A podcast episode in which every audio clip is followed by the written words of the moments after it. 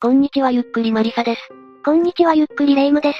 本日はちょっと冷たいんですけどの言葉で注目が集まった、恐ろしい保育園とその事故について解説するぜ。ちょっと冷たいんですけど、寒くなってきたから、部屋の温度調整でも間違ったのかしら？その程度では済まない大事故を引き起こしたんだ。事故の概要、そして事故を起こした保育園と、事故当日の経緯について追っていこう。本事故は2022年7月30日に、那覇市内の認可外保育施設で起こった。それはこの保育園に4時間だけ預けられた生後3ヶ月の乳児が、心肺停止の状態になり、その後死亡したというものだ。亡くなった男の子を迎えに行った保護者は、目と口が開いていて、舌が固まっている我が子と対面し愕然としたが、保育園の職員はそんな状態の子供を、横向きにしていたのでちょっと冷たいんですけどと言いながら渡してきたそうだ。行かれてんのか？また園の園長は救急隊が到着するまでの間も子供の足を触り、ほら、ここあったかいですよと、体温があるから大丈夫だということをしきりにアピールしていたようだ。足が暖かくてもなんだってのよ。一体なんでこんなことが起こったの？では保育園の実態に話を移そう。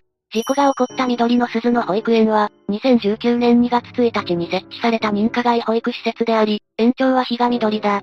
ちなみにこの認可外保育施設は一般的にイメージする国が認可した保育園と違い、自治体独自の基準をクリアした園の総称だ。認可外ってなんか字面がイメージ悪いわね。潜りみたいなもの？いや、株式会社や社会福祉法人が経営する園をはじめ、しっかり運営しているところもある。運営母体によって保育理念や運営方針が大きく異なるため、英語教育など特色ある活動を行う園があるため、オリジナリティを求める保護者から人気があるそうだ。とはいえ認可保育園の方が、国自治体から補助金を支給されているため運営が安定していて、預ける保護者側からしたら安心できるのは事実だ。外れが少ないのが認可保育園ということね。それで事故のあった緑の鈴の保育園はどうだったの？当たり？外れ？言っては悪いが外れだな。これは緑の鈴の保育園のネットでの評判からもわかる。件数が少ないけど星2.5か。内容もひどい。18時頃でも園内の電気が消えて真っ暗の状態で、子供たちの泣き声が聞こえる。朝からテレビの音量が大きく子供が泣きわめいている。昼も子供の泣き声が駐車場まで聞こえる。といった昼夜問わず子供が泣いているというもの。他にも子供が職員から叩かれたと言っている。園の先生たちも不愛想で、子供への気遣いが感じられないといったものだ。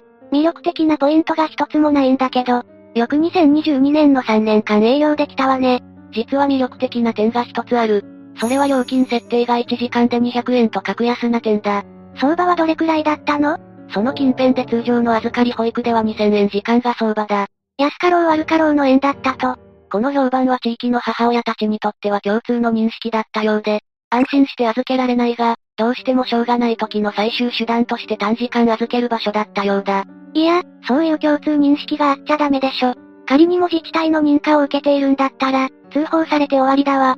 実のところ、この園は自治体から警告と注意を受けていた。これは那覇市が毎年、認可外保育園に対して行っている園への安全管理の立ち入り調査のことで、緑の鈴の保育園は2011年の調査で、12項目で基準を満たしていなかったため、文書での指導が行われたんだ。つまりダメな部分が12項目あったということよね。どんなのだったの？致命的なやつはあったの？おおむねすでに口コミで取り上げられているようなものだが、上に並べていこう。気になる方は一時停止推奨。まあ、基本的なことね。健康診断か、まあ必要ね。うん？は？え、ちょっとさっきの何？いや、まだあるのか。おい、おい。いや、67の乳幼児突然死症候群の予防の項目で、ダブルで落ちているのが怖いわ。というか突然死症候群って何よ？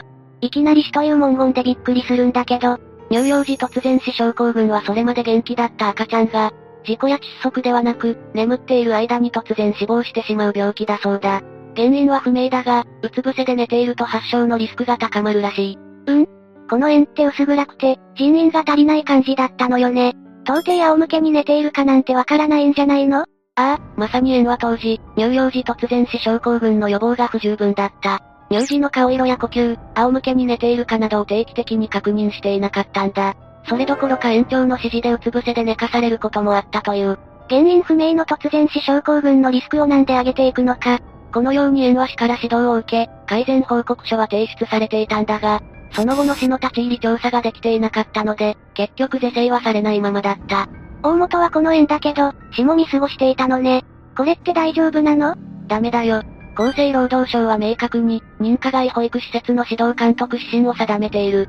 これによると重大事案が発生する恐れがある場合は、立ち入り調査が必要としているんだ。死亡事故のリスクがあるから、厚生労働省的には立ち入り必須だったわけか。加えて先の口コミをはじめとした通報が、事故の一月前に市に寄せられていた。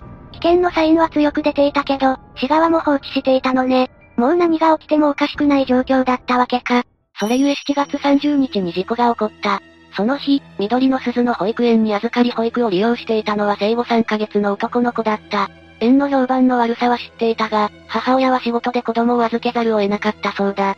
それで緊急避難的に園へと4時間だけ男の子を預け、仕事へと向かうことにしたという。しかし、その日は不幸なことに園長と職員の二人体制だった。ただでさえ目が届かないのに、たった二人って何が起こっても気がつかないわよ。いや実は10時半頃、職員が男の子の顔色がおかしいなど異変に気づき、園長に報告していた。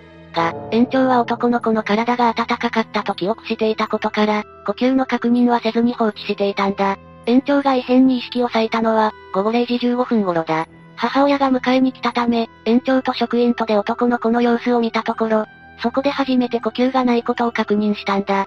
しかし、二人はぐっすり寝ていたのだろうと考え、おむつ交換をしシャワーを浴びせた後、母親に子供を引き渡したという。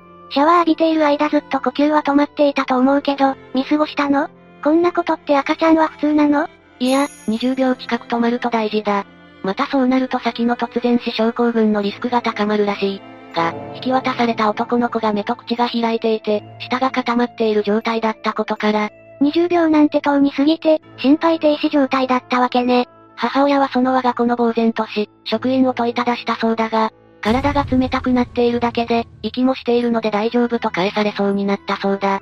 当然、母親は男の子が息をしていないことに気づき、その場で消防を呼んだ。男の子は病院に搬送されたが、意識を取り戻すことはなく死亡してしまったんだ。話によると救急隊が心肺蘇生を行った時点で、すでに死後硬直が始まっていたらしい。やっぱりどこを見ても縁がやばいわよ。縁側は何か釈明しているの？体調の変化にもっと早く気づければ助けられたかもしれない。遺族と死亡した乳児に対し申し訳ない気持ちでいっぱい。一生償っていく、と縁側は反省の意思を示している。ここは変にごまかさなかったのね。また男の子の異変に気づけなかった理由として死に報告しているので、簡単にまとめる。まず1点目は園長が経験のない職員と保育することに不安を抱いていたこと。乳幼児全体を見ながら落ち着いて保育することができず、世話しく見る余裕がなかったということらしい。新人さんを教えながらだったから見切れなかったということか。未然に防げなかった理由はそうだとしても、異変を感じた時にスルーした理由は？それにそれ以降だってシャワーの世話をしていたのなら、気づかないのは変よ。異変を把握した時に救急車を呼んだり市に連絡したりしなかった理由としては、迎えの時、おでこが黒く異変を感じたものの、お母さんに見せることを優先した。だそうだ。ええそんな微妙な異変なの？いや、男の子の体温は35度4分から34度へと急激に下がっていた。それで慌ててお母さんに連れて行ったそうだ。救急などを呼ばなかったのは、大丈夫だと思いたかったと後に供述している。それで足触ってここあったかいですよになるわけね。同点しているにしてもふざけているかと思うような話よ。これ、その後の縁はどうなったの？